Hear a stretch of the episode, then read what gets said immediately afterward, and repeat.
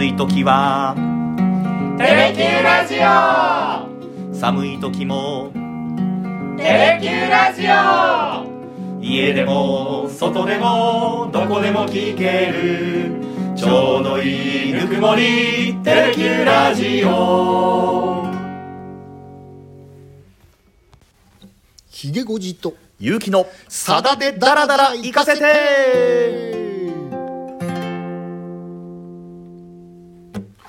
54回目の放送になります。よろしくお願いいたします。よろしくお願いします。新年2回目の放送ということなんですけれども、はい。早速ですね今日はこの方にお越しをいただきました。黒ギターさんです。よろしくお願いします。皆さんこんにちは。あーまたもお邪魔をしております。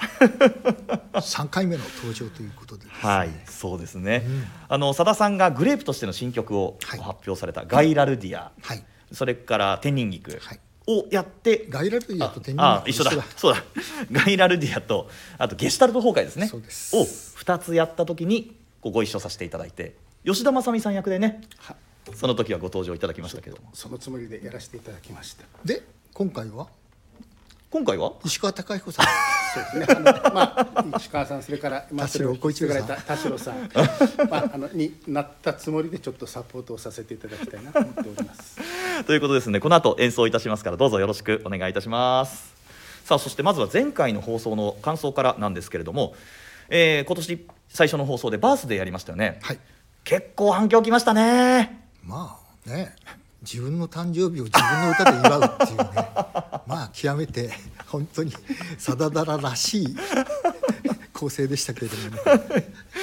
前回の1月3日が私の41歳のお誕生日ということで、まあ、それにちなんでバースデー取り上げさせていただいたんですけれども皆さんね結構律儀にお誕生日おめでとうございますってコメントをいただいたんで。ややねさはい。ださんのファンってね理事な方多いんでね、はい明けましておめでとうございますより先にね はい「ゆきさん誕生日おめでとうございます」ってね。ありがたいっすよね。もう言ってちょうだい言ってちょうだいっていう感じのね放送になりましたから。厚かましいでも前回の放送の中で手紙について結構取り上げたじゃないですか。そうですね、うん。なぜかねちょっと年賀状に話が転がってってね。はいはいはい。うん。でコメントも結構いただきましたけれども今ちょうどバースデーカードを書いてる途中だったんですよっていう方もいらっしゃいましたし、ええ。うん、もうその方もあのバースデーがお箱だということで。あ。だったですね、ええ。それからこんなのもありましたね。夜中に書いた手紙は朝こう冷静になって読み返すともうこっぱずかしいなって、ん。これ経験あるなと思いましたね。多分誰にもあるんじゃないですか。ね。ね。うん。よくこんなね、はい。キザのセリフが書けたなとかっていうのをね 朝冷静になって読み返したらね本当にねなんかこう赤面するほど恥ずかしかったんね。で慌ててね、はい。もうぐじゃぐじゃにして書き、うん。もうゴミ箱に捨てたりとか、ね黒ギターさん。は 若干身に覚えが。あるみたいな感じですまあ誰でもそういう経験ありますよね。そうですね、うん。でそれでちょっと思ったんですけどさださんの楽曲の中でも、はい。手紙をテーマにした楽曲って結構あるなと思いました。多いですね。だから、今もねさださんってあの、いわゆる NHK の「生さだ」でもね、はいはい。やっぱりはがきにこだわってらっしゃるのは、うんうんうん。やっぱりその手紙とかはがきとかがも、持つその体温っていうかね、はいはいはいはい。ぬくもりっていうのをね非常に今も大切にしてらっしゃるんで、うんうんうんうん。それがね若い時からずっと楽曲の中にもね、うんうんうんグレープ時代にね「あのはい。笑顔同風」っていうねいい歌ですね。素晴らしいねうん。歌がありましたし、はい。まあねもう一番、うん。まあさださんを代表する曲でねはい「風に立つライオン」っていうのもね、はいはいはいはい手紙がうんうんうん。そのもの歌詞になってるような歌でもあります。しそうですね。突然の手紙には驚いたけど嬉しかったとかですね。うん。あれも素晴らしい楽曲でね、はい。まあ近いうちにね、うんうんうん。あれもやんなきゃいけないはいと思ってますけれども、うんあとね90年代で言うと、ん。ね甘い手紙とかね。甘い手紙を、うん。これもやらない感じ。やらないかんですね、あとダイアリダイアリーなんかにも、はいこう別れた彼女からのこう手紙が届いた。うん。子供たちに囲まれてる手紙が届いたっていう。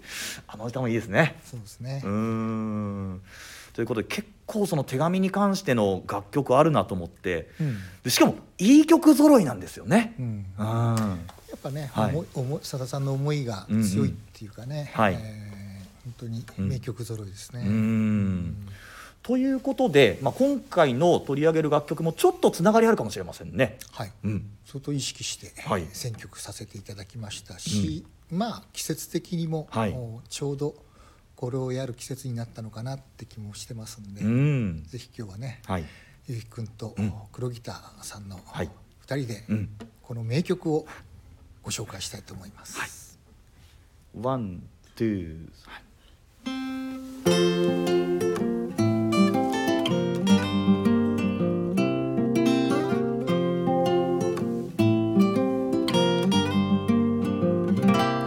元気でいるか？街には慣れたか？友達できたか？寂しかないか？お金はあるか？今度いつ帰る？城跡から見下ろせば青く細い川。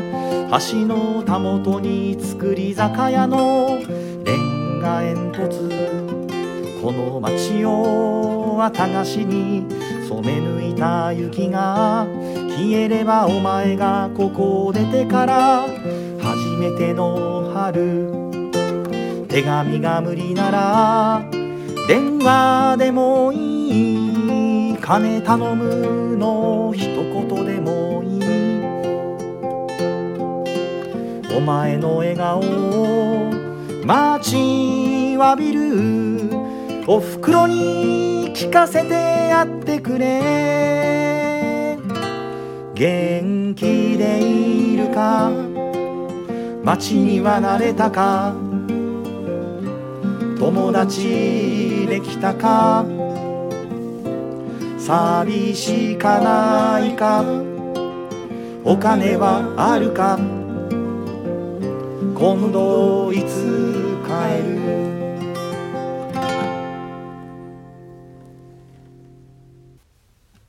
ね、はい。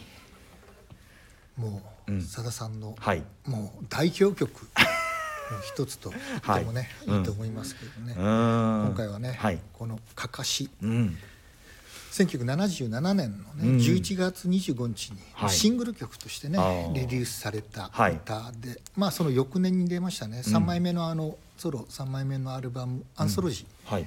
地下集にもねうん。収録されて、はい。もう本当にねいまだにねいろんなところでさださんもね歌ってらっしゃいますんで、うん。はい。本当にねさださんのお代表曲の一つと言っていいと思いますし、この曲を好きなね、はい。方すっごく多いんですよね。縁のおふくろも。うん。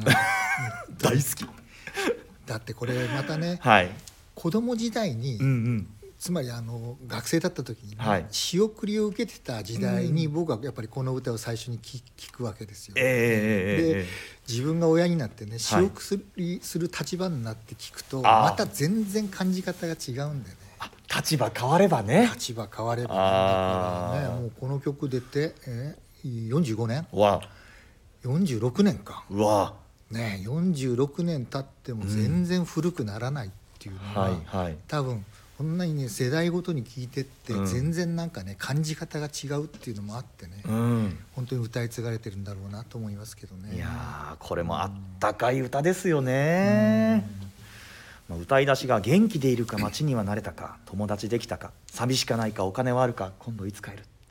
うんぱねこれ、」うん。中学1年でね、はい。あのバイオリン修行のために東京に出たね。うん。さだ、さんさだ少年が実際にやっぱりね、うん。体験したことっていうのがもももう下地ベースにあってね、うん。当然ねここにあるようにね、はい。お金はあるかとかね、金頼むの一言でもいいとかっていうのはね、うん。やっぱりこれすごくお母さんがね、はい。腕まめでやってしょっちゅうお手紙をくれてたらしいんですけどもねうん。やっぱりね「元気でいるの?」って「はい。街には慣れた?」ってね「友達できた?」ね。うんうんうんうん寂しくない?」って「お金はある?うんうんうんうん。また今度いつ帰るの?」っていうことは多分ねはい。お母さんの手紙に書かれてたうん。セリフだったんじゃないかなと思うんですけど。ね、でもともとそれがね、はい。ベースになってて、うん。でこれはねさださん自身があの、はい。もうそのこれができた歌ができたいきさつって喋ってらっしゃるんですよ。これ実はもうこれ実は福岡県でまたえ？着想をやられてる福岡？あそうですかちょうどね、はい。あのーコンサートをねはい。大分で終えてはい。北九州に JR のはい。特急列車で移動している途中で、はい。佐田さんがには多分ね行橋か豊前か、えー。福岡県に入ってたかなっていう時に、え茂さん弟のねはい。茂さんと2人でうんうん車窓を見てたら、はい。雪が積もってて田んぼの中にポツンとねかかしが取り残されてたと。はあはあはあ。でそれを見てはい「茂り」ってうん雪の中にん。かかしが取り残されるかわいそうにっていうようなことをえ言ったらしいんですよ。はあはあはあはあ。でそっから着想を得て、ええ。田んぼに取り残されて雪をかぶっているかかしっていうのがはあ。始まりだったらしいんですね。あそこが実際見た風景だったんだ。そうなんですよ。あらららららでらこれ茂さんに聞いたことあるんですけど茂、さん覚えてるんですか?」うんうん。覚えてねえ」って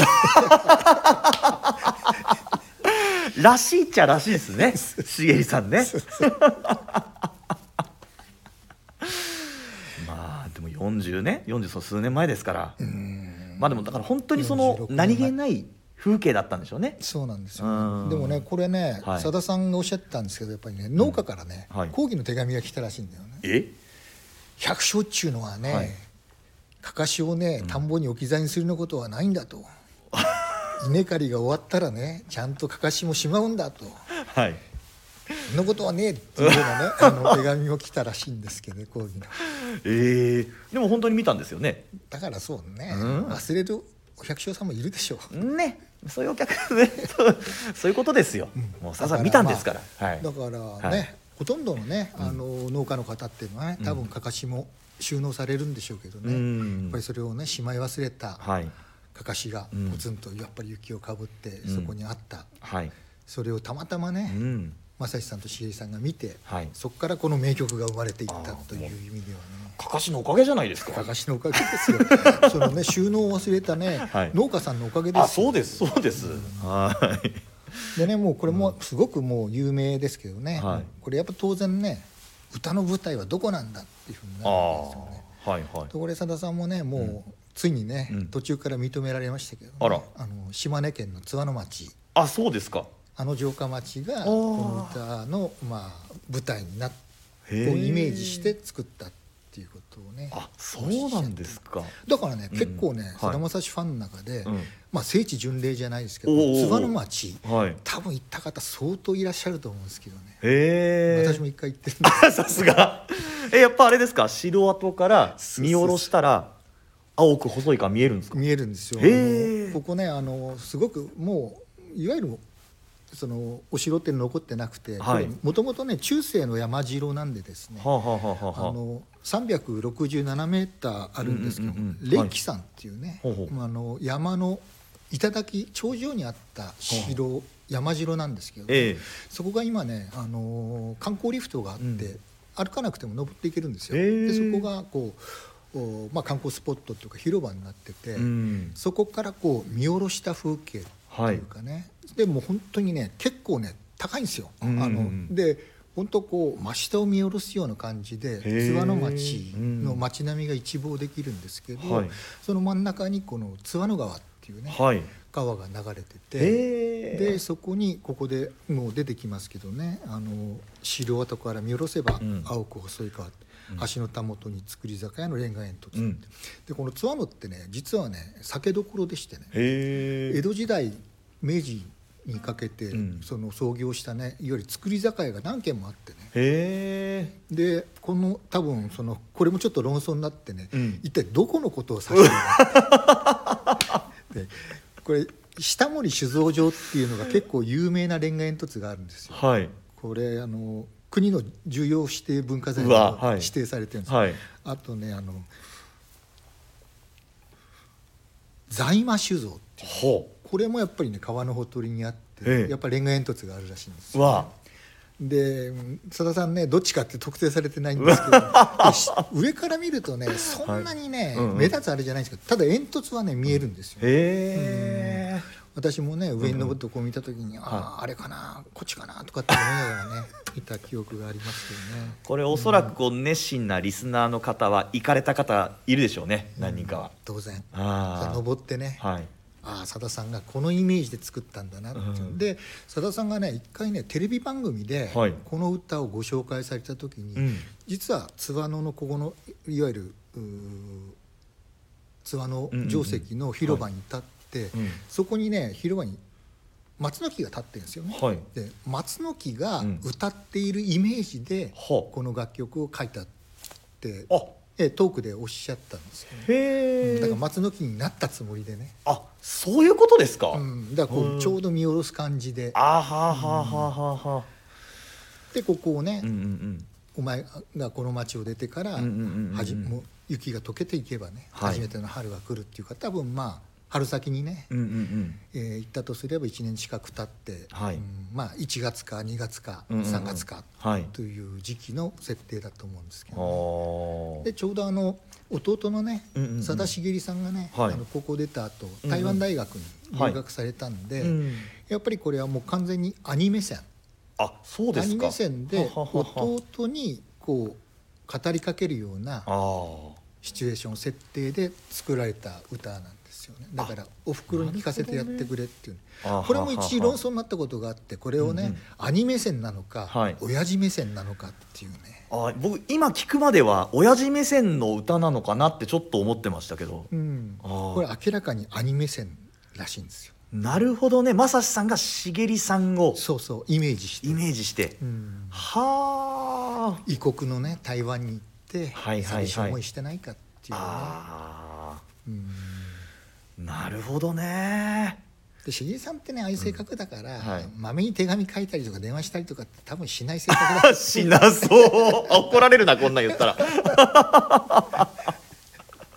から結構ね、はい。あのね元気でいるんかなとかって言ってね、うんうんうん。あの、家族でね、うん。やきもきしてた時期もあるかもしれないですけど、はあはあはあはあはあはだけどねやっぱね歌詞もねやっぱりねこれさださんらしいなっていうのがね「この街を綿菓子に染め抜いた雪が」っていうね。ああーうまい。うまいでうすよね。綿菓子のように染め抜いた雪なんでしょうけどね、んはい。この表現っていうのがね、本当うまいなと思いますしね。うーん。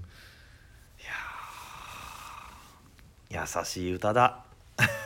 ね そうか。でもやっぱり韓北斗にも出てきましたけども、うん、やっぱりこの歌でもおふくろが出てくるんですねそうですね。だから前も言ったようにさださんっていうのはやっぱりふるさととか、はい。家族とか、うん。命とかばっかり歌ってきた本当にこれも代表曲ですよね。うんうんうんうん。ふるさとから家族に向けてはい。送るメッセージっていう。う、んうんうんうんうんうん。うんなるほどね。じゃあ2番いきましょうか。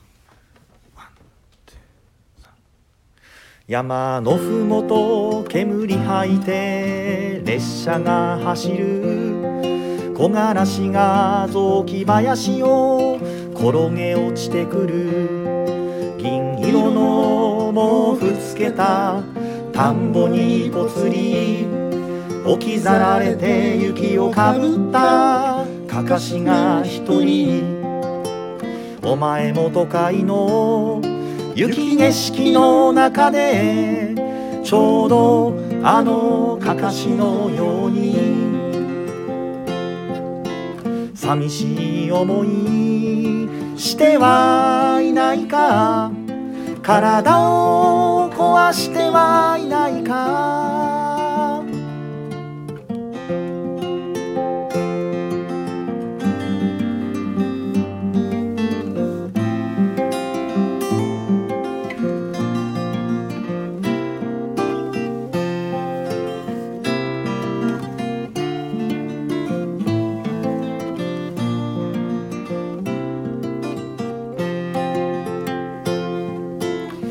紙が無理なら電話でもいい。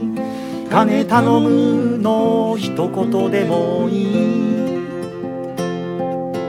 お前の笑顔を待ちわびるおふくろに聞かせてやってくれ。元気でいるか？街には慣れたか？友達できたか？寂しかないか？お金はあるか？今度いつ帰る？寂しかないか？お金はあるか？今度いつ帰る？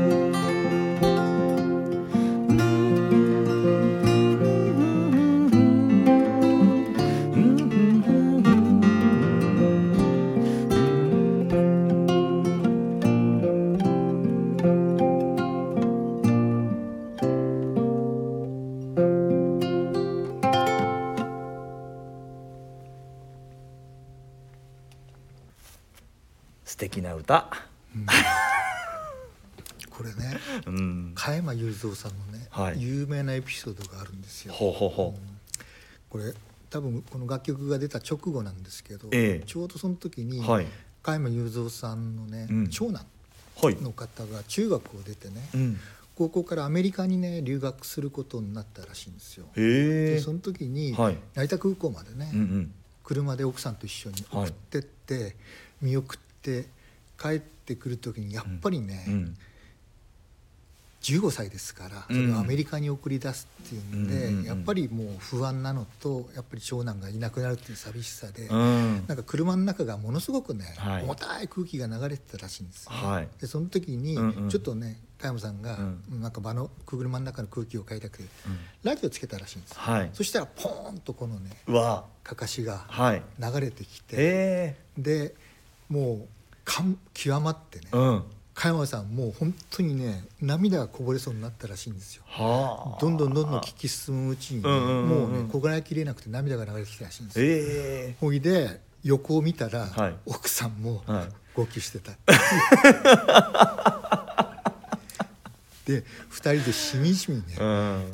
なんちゅう歌だっていうことで、はいもともと前お話したことありますけど、うん。さださんっていうのはね中学2年生の時に「はい。あのエレキの若大将」っていうね、あはいはいはい。映画を見に行ったこともあって、ええ。はい。まあ加山雄三さんに影響を受けて、うん。まあ、ギターをはい。持ってうんうん。作詞作曲もするようになった、うん。つまりまあバイオリン少年がね、はい。いわゆる転げ落ちるきっかけを作った人でもあるわけですけれども まあここの木枯らしじゃないですけどああそれぐらいねうん。その影響を受けて、うんうん。もうあのさださんの中学時代に、はい。あの銭湯に行く時なんかね、うん。下駄に加山雄三って書いてた嘘ぐらいもう本当にねさださんさあのさださんが尊敬してる音楽家だったわけですよね。はい。でその加山雄三がうん。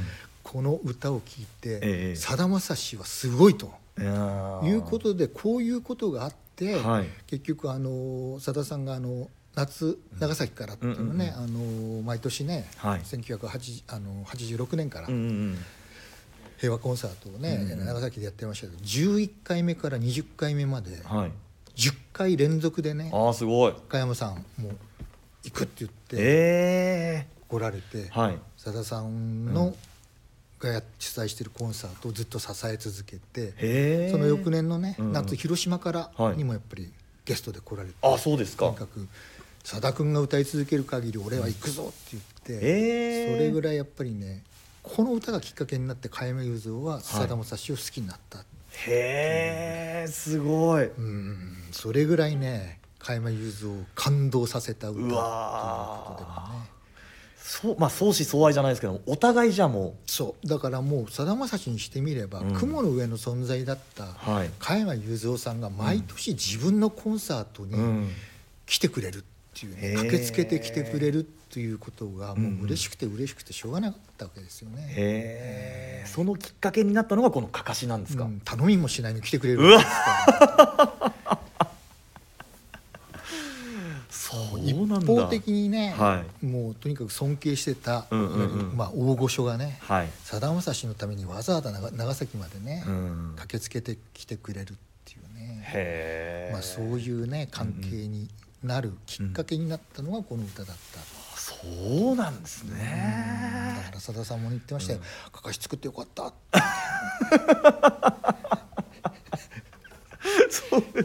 でも加山さんもね、はい。ついにあのね85歳になられて去年のね「紅白歌合戦」にうん、うん、特別企画ではい。出演されて、これがラストステージだっていうことでまあいわゆるうんステージに立ってうんうんうん。音楽活動するのはもうこれが最後。っていうことでね。へえまあ、創作活動はねうん。まだ続けられるらしいんですけど、はい。ステージでステージで、うん。えー楽器を弾いたりね歌ったりするのはもう「紅白」が最後っていうことでついにこのね永遠の若大将うん。加山雄三さんもねステージから降りるっていうことでね、うん。だからさださんはずっとね加山さんを目標にしてきたんですよね、うん。加山さんが歌ってんだから、うんうんうん。俺がステージ降りるわけいかんだろうっていうのがね、まあでもそういう年になったんですよね。加山さんあー85歳85かすもちろんね「紅白」うんはい。最高齢出出場っていうことでね。いやすごいことですよ。結構声も出てましたよね。ね。うん。そうなんですね。まあこれね歌詞ちょっとたどるとね、はい。山のふふもと煙に吐いて列車が走るってね、うん。当然 SL ですよね。ああはいはい。ここねあの当時は国鉄のね、山口線っていうね、はい。島根県のあの増田からうん。山口県の新山口までね結ぶこう、まあ、山口県を縦断するようなね、路線があるんはいですけど、うんうん。これ当然ね昭和40年代までは蒸気機関車が走ってたんですけど、ええ。ちょうどねこのね歌がリリースされた1977年っていうのは、SL がね走ってない時期なんですよね。あそうですか。うんもう SL がね順次引退してってで国鉄民営化されるんですけど、うん。実はねここ有名なあの SL 山口号ね、ああありますね。ありますね。あのうん。貴婦人って呼ばれたね C57 が、うん。これがねいわゆるそのイベント列車として復活したのがうん。1979年なんですよ、おお2年後。うん。うん。だからちょうどこの期間だけは走ってなかったんですけど当然さださんはね、はい。昔のイメージで、うん SL が走ってたイメージでこの曲をね、はい。当然書かれたと思うんですけどうね、ん。でもねこの曲が出た後にそうやってあの山口線でね SL 山口号が復活するっていうのもね、はい。単なる偶然とは思えない。これピンと関係者来てたかもしれないですよ。これうちの町だって言って。いやわかりますよこれ、あうんやっぱりね、はい。どう読んでもやっぱり、うん。ツアーのっていうのは書いてないんですけどやっぱツアーのですもんね。ああなるほどね。そしてこの表現がまた憎いですね。木枯らしが雑木林を転げ落ちてくる。ねここですよね。うん。転げ落ちてくるっていうね。そはい。してまたね、銀色の毛布つけたはい。田んぼにぽつりあつまりね真っ白な田んぼのことをあね、うん。銀色の毛布つけたっていう表現がね、まはい。たねさださんらしい独特の表現っていうかね。はい。うん。うんそして置き去られて雪をかぶったかかしが一人。でこっからね、うん。お前もかかしのようにね、はい。寂しい思いをしていないかっていうふうにつながっていくところがね。まあね天才さだまさしのいやー。隠しですよね。いい歌だなね、金頼むとかねお金はあるかとかし、お金ってなんかすごくこう俗っぽい言葉じゃないですか、はいはい。これをなんかこうあけすけに使いながらもこんな叙情的な曲が出来上がるっていうのがやっぱりうんすごいなって思いますね。う。んこれは刺さるなうん。ね、加山さんじゃなくても刺さります。やっはいはいはいはい。ぱりねこれいろんな歌手がねやっぱりカバーしてらっしゃってね。はい。うんこれ今でも結構さださん歌われますよね歌いますよ。コンサートで。コンサートでも歌われますしね、ええ。生さだでも結構ねこの曲やりますし、うん。うんうん毎年ねあのフジテレビの入社式にね、おはい。ゲストで呼ばれてた時も必ずこの「かかし」を歌ってらっしゃったんですよね。あいいかもしれないですねフレッシュマンたちには。あ親はそういう思いでね、送り出してんだからね。たまにはね 電話をしろよっていうね。はい。うん。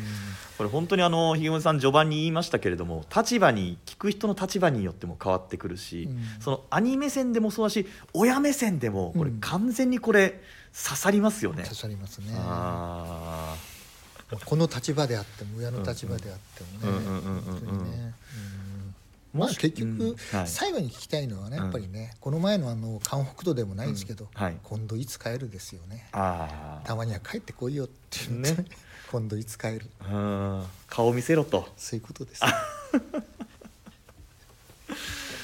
いやー正月帰省したからな。次はいつかななんてね。お盆に帰れたらいいですけどね、とか思っちゃいますよね。またね、はい。ちょっとねコロナがね、うん。高止まりしている状況の中でね、はい。なんかまたインフルエンザが今年はねこの2年間ねうん。かなりあの鳴りを潜めてた。あそうですよ。インフルエンザがちょっと猛威を振るい始めてますのでね。うんうんうんうん。同時流行。流行の兆しがね、はい。本格化してきたということでうね、ん。ちょっと心配ですけどね、うん。